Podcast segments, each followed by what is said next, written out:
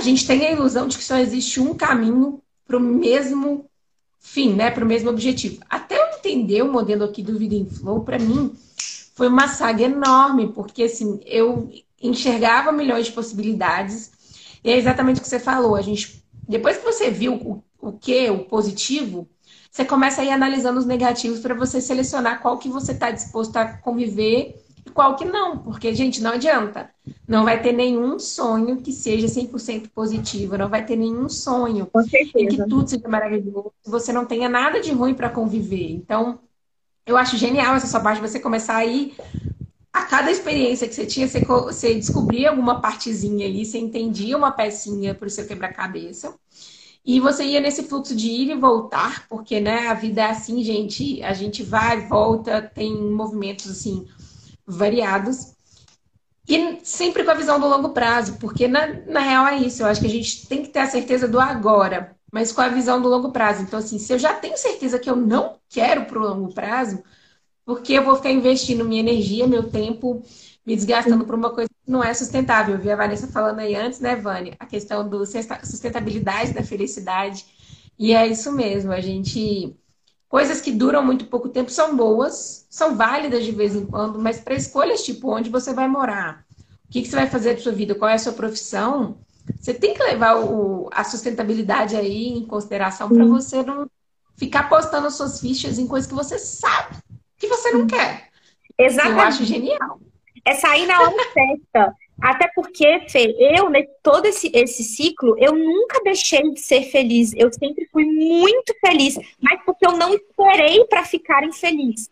E eu teria ficado se eu tivesse continuado se eu tivesse arrastado essa decisão, se eu tivesse ali, sabe?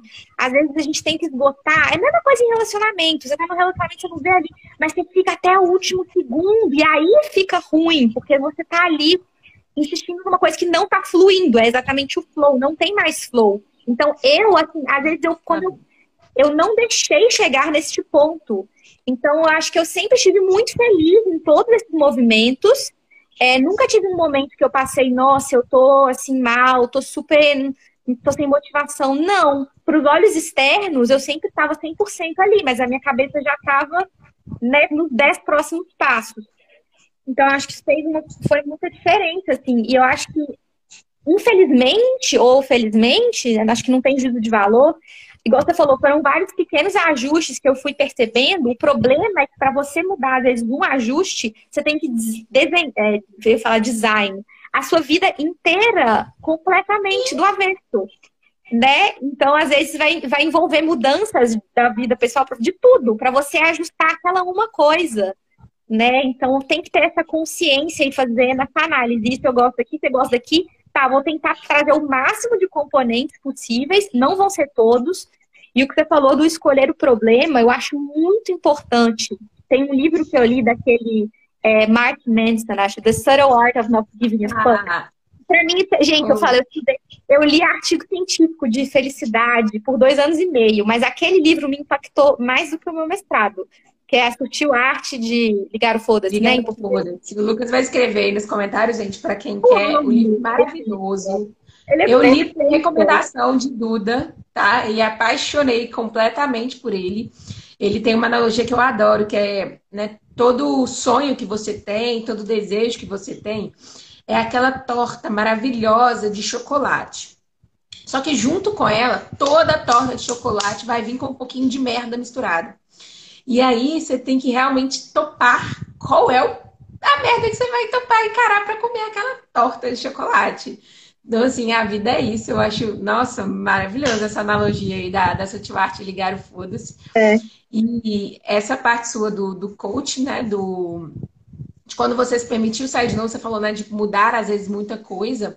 E, gente, existem é, versões menores para mudar. A Duda, igual ela falou, ela é uma pessoa que naturalmente tem muita coragem.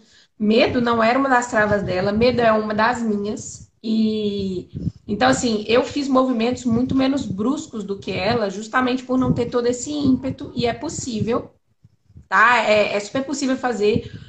Mas a Dora era uma pessoa que era muito corajosa, e isso fez com que ela tivesse um salto, né, uma evolução de toda a jornada dela, e que ela ganhasse uma clareza com muito mais rapidez pessoas que demoram muito mais anos, e tá tudo bem, cada um tem seu tempo, porque ela tinha essa coragem. Né? Você tem que ter essa entrega para onde você tá na sua vida.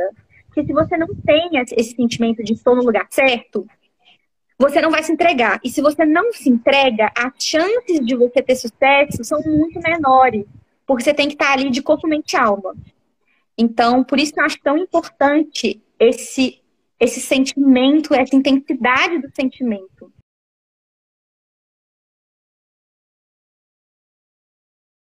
We'll be right